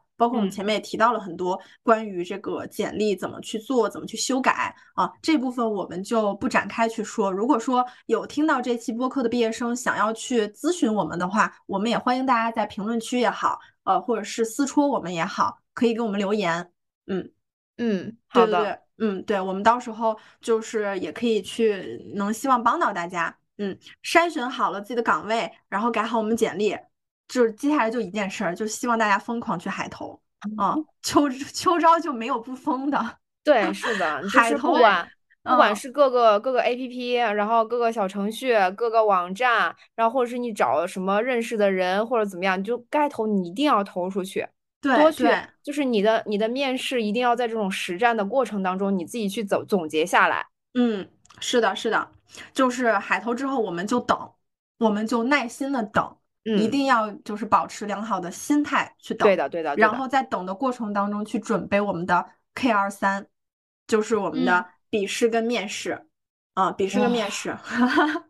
这就是真的是一个很。很需要人心保持心态的过程，这真的是我跟你说，朋友们关关难过呀。就是你以为这一关结束了，可能还有更高的一关，我们在在等着你。是的，但是我们办法永远比困难多，对吧？好的，那我们直接进入经验环节。然后这一趴我们也分为体制内跟体制外，就是呃去跟大家聊一聊吧。啊，就是我们还是先体制外。体制外就是我总结了一下，你们可以补充啊。嗯。对，体制外就是在笔试方面，我们以就是互联网这种大厂、中中厂、小厂为例吧，嗯，可能会有的就是第一个是专业的笔试，第二个是我们的呃性格测试，嗯，然后我之前参加过的那个专业笔试，我参加过搜狐的，然后。网易的。京东的先专业先线上笔试，对线上笔试，然后他呃好像就这几家吧，然后这几家公司他们的专业笔，我们以这些为例，这些公司他们的专业笔试就是和大家去投递的岗位，呃，会出一些实际的案例，让大家去进行一些公式的计算啊，就有点像那个公务员考试里面的那个行测里面一些什么逻辑推理题啊，对，逻辑题，对对对对，逻辑题、数形题，他们会放在，就是我也不知道为什么现在大厂也要考这种这种试，对，先要做笔试。对对对，所以就是备考公务员的同学也可以去，没事儿可以去试试，没准你就你就 面试上了，真的很难讲。然后当时我还参加过那个，嗯，光线光线的笔试，嗯，他们也是呃会跟自己的就是专业高度结合去，一个是出逻辑题，出那种就是计算题，还有会出一些案例的实际案例，有一个这个什么样的事儿，你要怎么去解决，怎么去处理。嗯。啊，让你用笔试来作答，啊，这一轮给大家筛选，筛选完了之后就是做那个就是性格人格测试，就是一段时间内你什么选是选否，选是选否，对。对对对，就是就是这这两趴，啊，然后这个结结束了，对对对，就是面试了，对性格测是性格测试完了之后就是呃大家群面，对笔试通过就是面试，面试的话就是有群面，有专业面。有 HRBP 面，对，啊，就是这三个面试。群面的话，就是呃，有的有的企业是会先进行一个无领导小组，啊，当时我面京东的时候就是无领导小组，就是呃一个会议室可能十个人，然后十个人给大家这十个人出一个情景的这么一道题，然后在呃限限定一定的时间去。大家呃，就是面试官会看大家在限定的时间内怎么去解决这个问题啊，然后最后输出一个方案给到面试官。嗯，对，这个其实就是考察大家的一个这个应变的能力、表达能力，还有领导力。对对对，还有在这个团队当中你的那个呃这个工作能力，还有你的性格啊。对，就是这个时候，我认为在无领导小组的时候，千万不要怕，就是呃展示自己，对因为。大家在这个无领导小组的时候，只会为自己争取更多的展示机会。你一旦比别人慢一步，你就少了一个机会。因为可能你心里还在想着说我要不要当这个领导的时候，人家已经说要不我来吧。嗯嗯，对，因为我当时参加过一个那个叫什么，嗯呃，航空公司的一个线下无领导小组面试。我去参加的时候，当时。我脑子里真的就是像我刚刚说的，我还在想我要不要要不要的时候，人家就是说行，那我来。我看大家也没有那个，就有人去主导这个事儿，那我就来那个帮大家巴拉巴拉巴拉巴拉。嗯，对，就是大家一对对对，一定要在这个过程当中快速识别自己能在这个团队里呃做什么。你哪怕是领导大家也好，或者是你去记录大家每个人所说的观点也好。呃，还有你的会议纪要比别人写的好，你也是突出的那个人。对，哪怕你全程不说话，但是你在最后的时候说，哦，我把大家刚刚所说的话记了下来，然后罗列了起来，这个就非常这叫什么画龙点睛啊。对啊，我们争论的是什么？最后我们的解决方法是什么？谁负责？什么时候完成？这种东西你写下来，也比你在里面什么话都不说强。对，就是要么就是你说了又说不到点儿上。嗯，对的，对的，对的，对的，嗯。嗯，大概这个流程就是这样的，就是先先有笔试，然后再性格测试，然后再群面，然后再是就是就是专门你的呃，应该是你的 leader 面你，然后再一个如果最后一关通关成功，就是 HRBP，你要跟他去谈新的问题了。对对对对，啊，专业面你们有没有什么要再补充的部分？其实我觉得这块也挺也挺重要。嗯，对于专业技能相关的可能会呃。教，比如说设计类，或者是就是后期类、剪辑类，会有一个小的 demo 测试，就是会有这种的测试。对它，它它可能属于笔试的一部分吧。对对对，现在这个也算是笔试一部分，这个就是很就是很精的一个部分，很垂垂直的一个就是呃笔试的检测了。对，它就是完全是考验你的这个技能的能力。对，然后像有一些就是我们也面试过，就是有一些嗯应届毕业生，他可能嗯不愿意去做，或者是或者是觉得是我们会剽窃他的作品之类的啊，这个只是就是有这种情况，大家的版权意识还是挺强。对，所以说大家就是如果真的很中意这个岗位，那就是还是建议大家去参加，并且做好这个测试。对，嗯嗯嗯，对，尽可能在要求的时间范围内尽快的交付。对，嗯，对，有效高效。反正大家如果要去呃嗯进行秋招的话，进行面试的话，我觉得我们这一期播客可以反复去咀嚼，嗯，反复去听，就是里面有很多大量的经验知识。嗯，对的。然后这个就是体制外的我们的笔试和面试的一些经验。体制内的话呢，其实就很也也其实很相似啊。呃，体制内的话就是在笔试，呃，主要体制外，体制外那个我再补充一下。嗯，好，因为性格测试这个我有被，就是就是小小象知道我被卡过一次。对对，你可以展开说一说。在你做性格测试测试这个题前，一定要把自己给调动起来。嗯，就是他这个测性格测试其实很重要的一点，就是他想要一个你比如说有演呃有领导能力、有抗压性的这么一个人，嗯，就是这。是很很多公司现在要的这个人才的差不多的一个标准，所以你一定要在答这个题之前把自己调动起来，你去研究一下，就是比如说网上去查一下它这个题型大概是什么样子的，然后什么样的选择可能是呃更具领导力和更具那个那个那个什么。什么来着？抗压能力，抗压对，更更具抗压能力的这么一个选项。所以你在选的这个过程当中，一定要去选这样对应的方向。而且你如果第一次选了这个，呃，是或否，或者是这样的这样的东西的时候，你一定要坚定的选择到最后。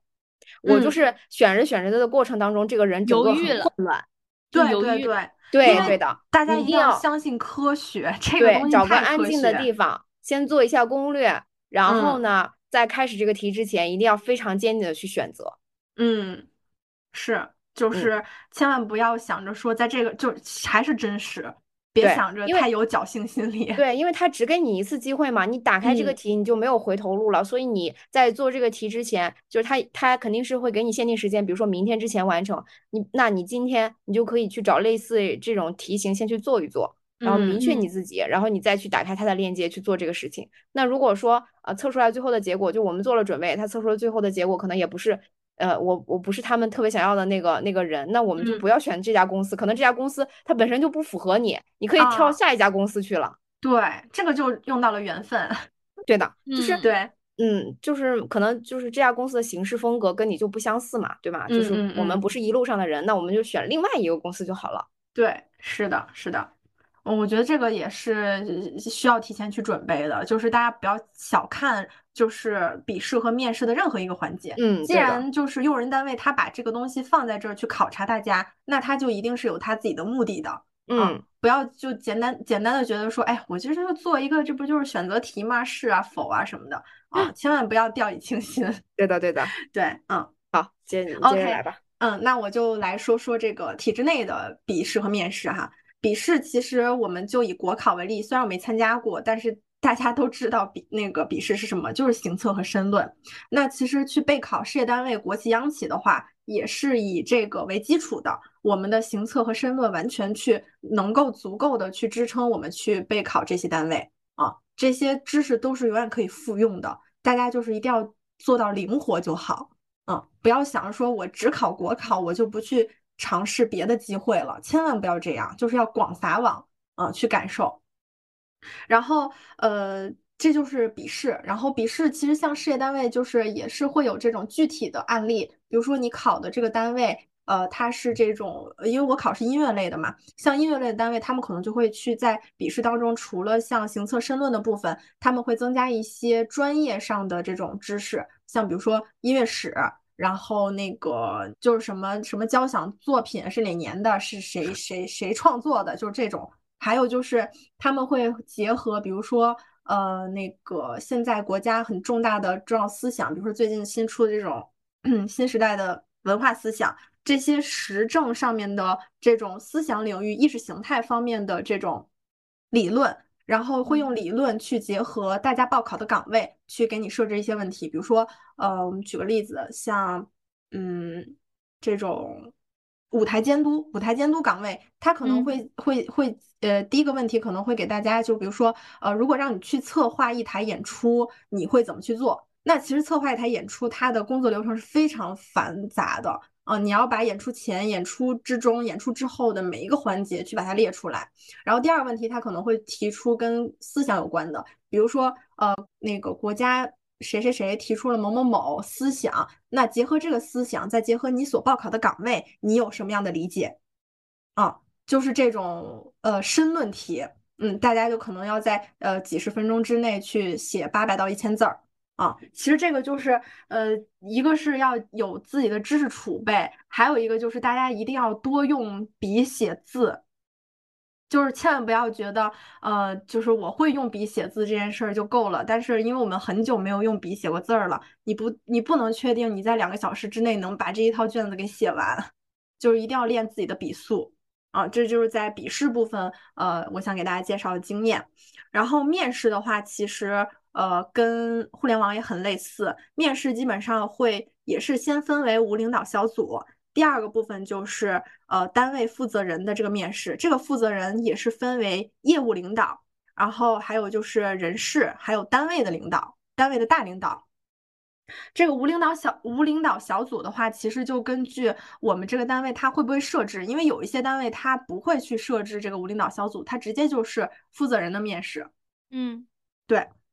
那无领导小组的这个呃应对方式，其实和我们的那个互联网应对方式是相同的，这儿就不再去多说。然后单位负责人的面试，现在基本上我参加的这种事业单位，他们单位负责人的面试几乎都是把这个单位的主要领导都汇集在一起，然后大家就是在在这样一个环境下去去面试，一个是大家的自我介绍。还呃，自我介绍完了之后，可能会进行一个抽题，呃，这个题也可能是针对岗位的一个专业情景题啊，就给你一个具体的情景，你要怎么去解决。然后第三个部分就是呃，领导对你提问，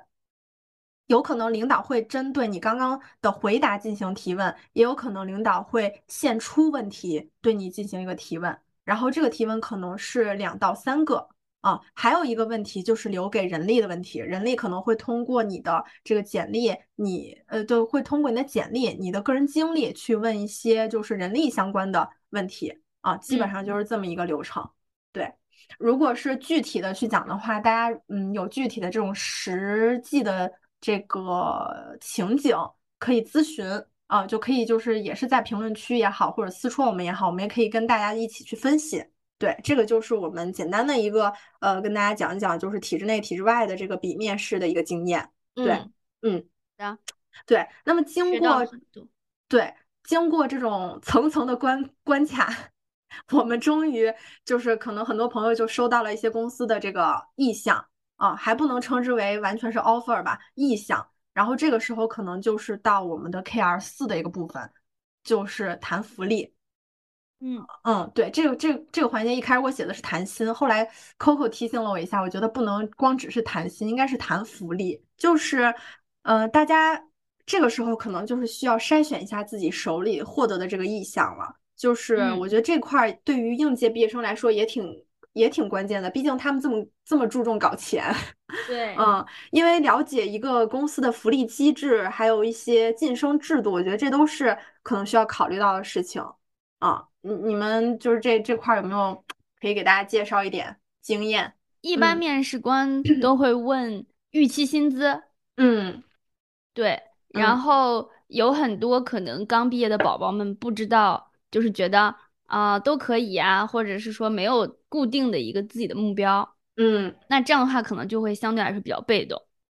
对对对。我还是希望求职者还有一个自己的心理预期，这样的话，就是公司也会在这个范围内，然后看能不能给到你，就是满足你的需求。嗯，是因为这个其实是也涉及到大家就是可能在这个工作，呃，在在这个公司工作，呃，几年之后再去换工作的时候，这个涨薪的这个问题，对吧？就是很基础的问题，其实就是社保。你你首先了解社保是什么，社保包含什么，然后还有你的五险一金，这些五险一金都是什么，怎么构成的？其实也不是说教大家一定要去，就是说啊，你就要给我多少钱，你就要给我交什么这个，一定要是抱着一个这个先去了解这些东西是什么，你才能跟人家对去接下来的进一步去去去深度的沟通对，就是包括嗯，欢迎大家来到成人世界。来到成 人世界的时候，这些是最基础的东西，什么五险一金啊，对吧？一个公司的福利，你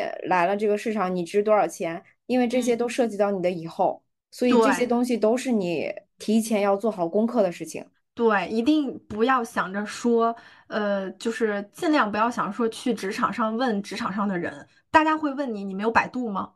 对，对的，就是一定要自己先去查，然后自己想一想，然后带着问题或者解决方案再去问你身边的人。嗯，就是像这种非常基础的问题，大家一定要先去了解。嗯，就包括我们之前搭子的那个北京那一期聊到租房，就是其实了解这些问题，不是说让你去跟人谈条件，而是去想你获得这些东西能不能负荷你的生活。对的，对的，对对，包括你的薪资、税前、税后，它的这个。那个比例是多少？就是你社保缴纳的比例，然后甚至目标比较明确的同学，这公司有没有户口指标，然后有没有晋有什么样的晋升制度，然后甚至选择体制内的同学，你未来呃公司呃你的未来单位能不能帮你保留你的档案？那你毕业之后档案的去向是什么？然后这公司能不能签三方？这些都是呃大家在就是筛选呃这个。Offer 的时候去想的一些问题，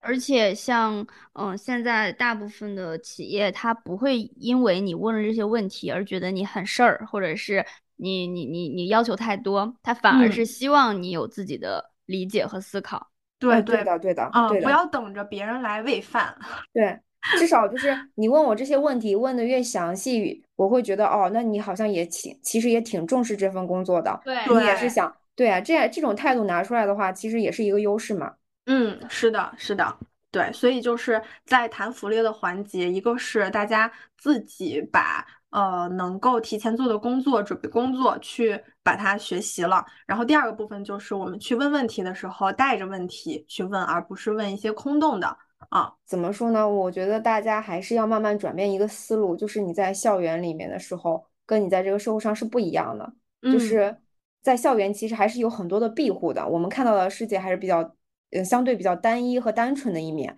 那你出社会之后，你是要对你自己的人生开始负责任了，嗯，呃，你去选择第一份工作，就是你你在向这个公司去，呃，或者向这个社会去定位你自己的价值。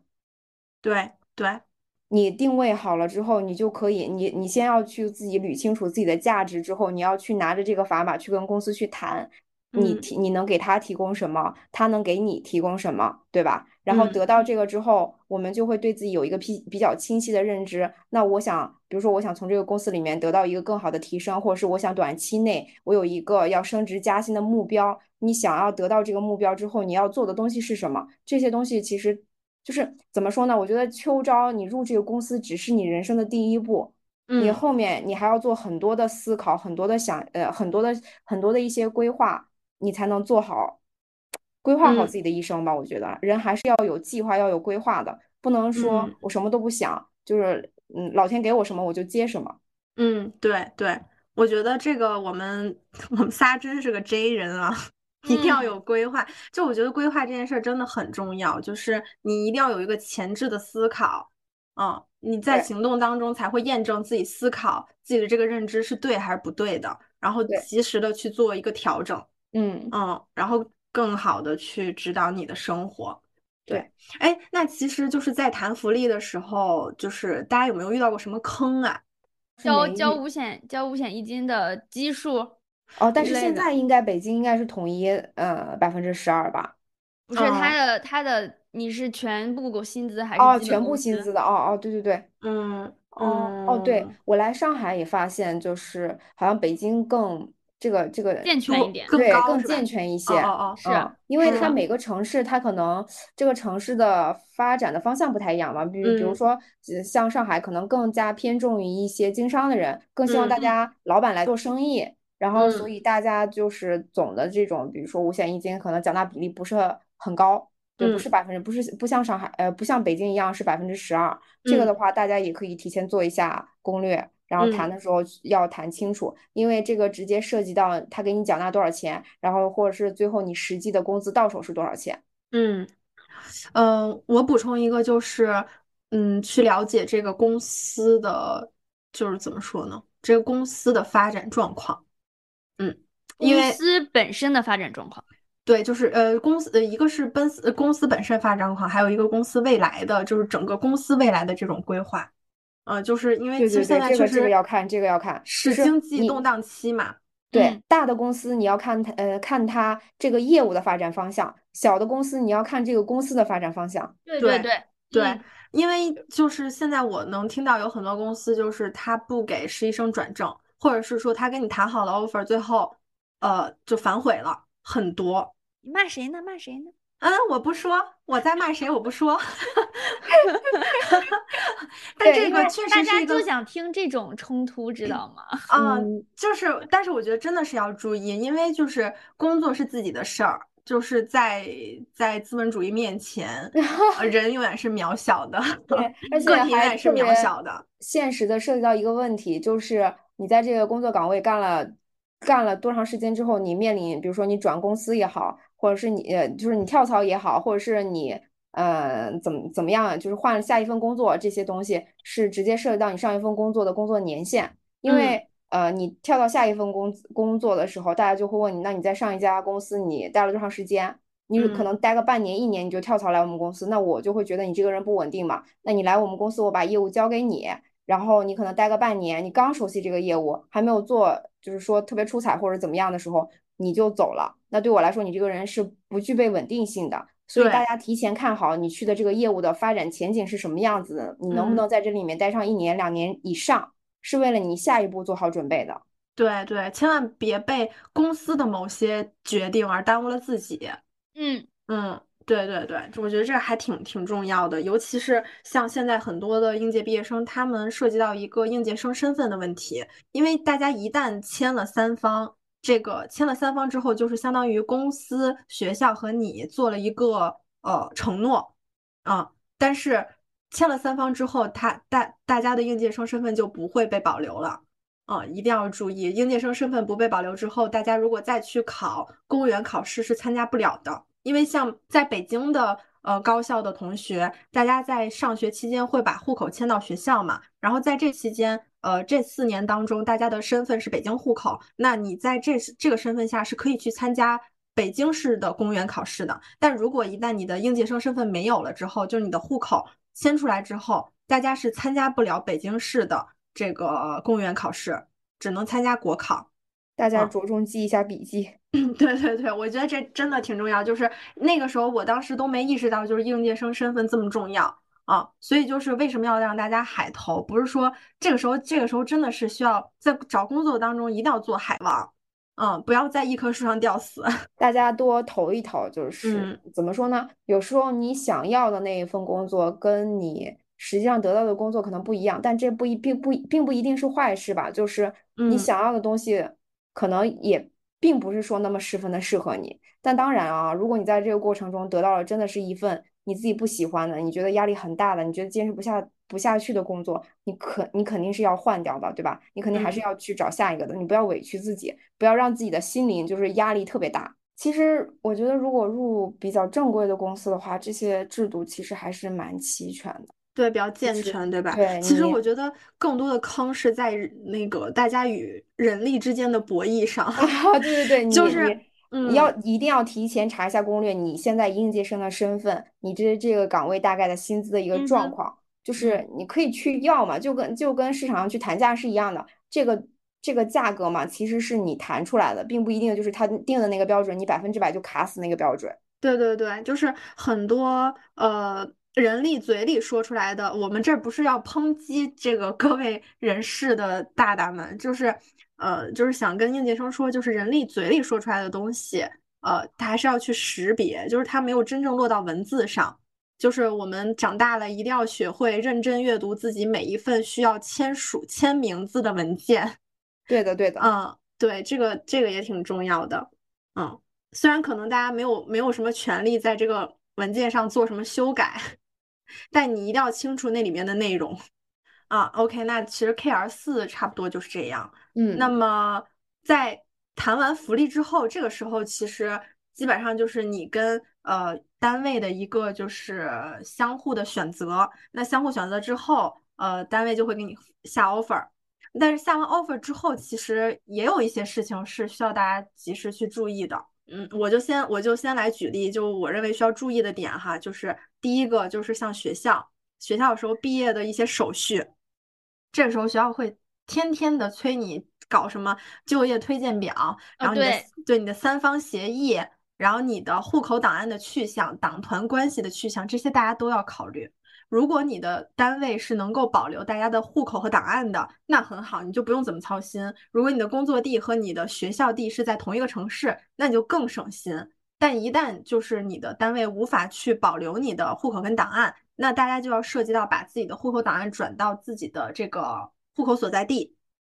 也就可能是转到家乡啊。这个时候就需要就是转回老家。对对对，就可能要转回老家，这个时候就需要大家去联联络也好，就是去继续去追踪这个事情啊。还有什么党团关系的去向，这些全都是在下了 offer 之后，大家别就天天可开心了，就就就就觉得哪找到工作就好了，这些都是需要在后续需要去追追踪的一些事儿啊。还有没找到工作的同学，大家的应届生身份怎么保留？然后大家的户口跟档案在学校。要怎么保留，这也是需要去咨询的问题。然后我就可能站在公司的角度，就是你拿到 offer 之后，然后就呃，其实是离你最后一次谈话应该是呃，距离挺长时间你才会入职的吧？就是有这种情况，对于应届毕业生来说，比如说你玩个几周或者是一个月再去入职，嗯，然后在去公司之前，嗯，可以主动联系。你的 HR 或者是你之前的对接人说，哎，我需要提前准备什么？是否要带电脑或者之类的这些事情？对，哦，对对对对对。然后还有就是基础事情，对基础的事情。然后这样的话，公司也会觉得你是一个很上心的人嘛。然后还有就是第一天来公司千万不要迟到，很重要的迟到这个问题真的，我觉得确实是这样子的。重要的包括面试其实也是很重要，就面试也千万不要迟到。嗯嗯，就大家一定要给自己立那种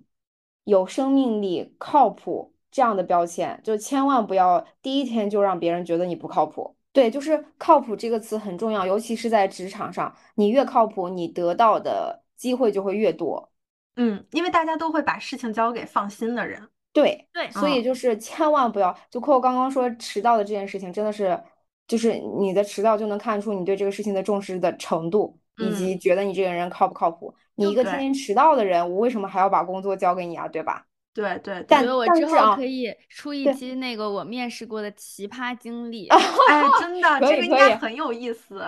对，但但是啊，但是什么穿睡衣来面试？哦，真的假的？我的妈呀，这我还没遇到过啊！反正都有嘛，可好玩了。那些小孩都贼好玩。哦，毕竟还是面试了一百一百家人。对对对，没有一百这个经历，我们可以到时候聊一下。对对对，真的就是可以当个段子听一听，然后也给大家一些启发。嗯，对对。最后，我们希望我们的。呃，应届毕业生都能有一个好的去向，然后都能找到一个心有都接都能接到一个心仪的 offer，嗯，对对，然后都能在这段经历中有所成长，嗯，OK 了，嗯，对对，秋招只是第一步，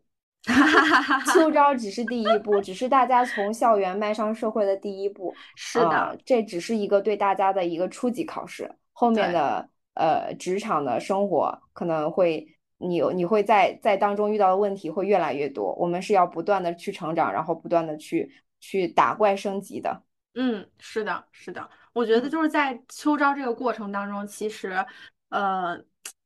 形式小于内容，我们的心态大于一切，就是大家一定要调整好这个找工作这个过程从头到尾的心态，千万不要放弃自己啊。也不要就是，嗯，就可以随时骂骂这个世界，因为这有些时候我们也是忍不住会开麦，但是不要因为一次失败就否定自己啊，一定要相信自己，心态一定是大于一切的。有的时候可能就像我们之前有聊到一些话题的时候，嗯，不要把一件事情你抓得太紧，或许你把那个手松一松，很多机会就流进来了。OK，我觉得那这个其实就是我们这期全部的内容，呃，还是挺多干货的，就是真的是挺丰富的。我也希望大家能在听这期播客的时候有一些呃自己的收获，不管是呃在找工作的这个过程当中也好，笔试面试经验也好，对，希望我们这期节目能让大家对自己的未来有一点点的清晰感啊，这就是我们姐姐们的一个收获了。对，希望能帮助到大家。然后呢，同时有什么答疑解惑需要跟我们沟通的问题，都可以私戳。嗯，对的，对的，对的，嗯，对的。嗯，欢迎大家给我们在评论区里留言也好。然后更多的还是麻溜的订阅姐姐们啊，姐 们永存，姐们永存。点点大家的小手手。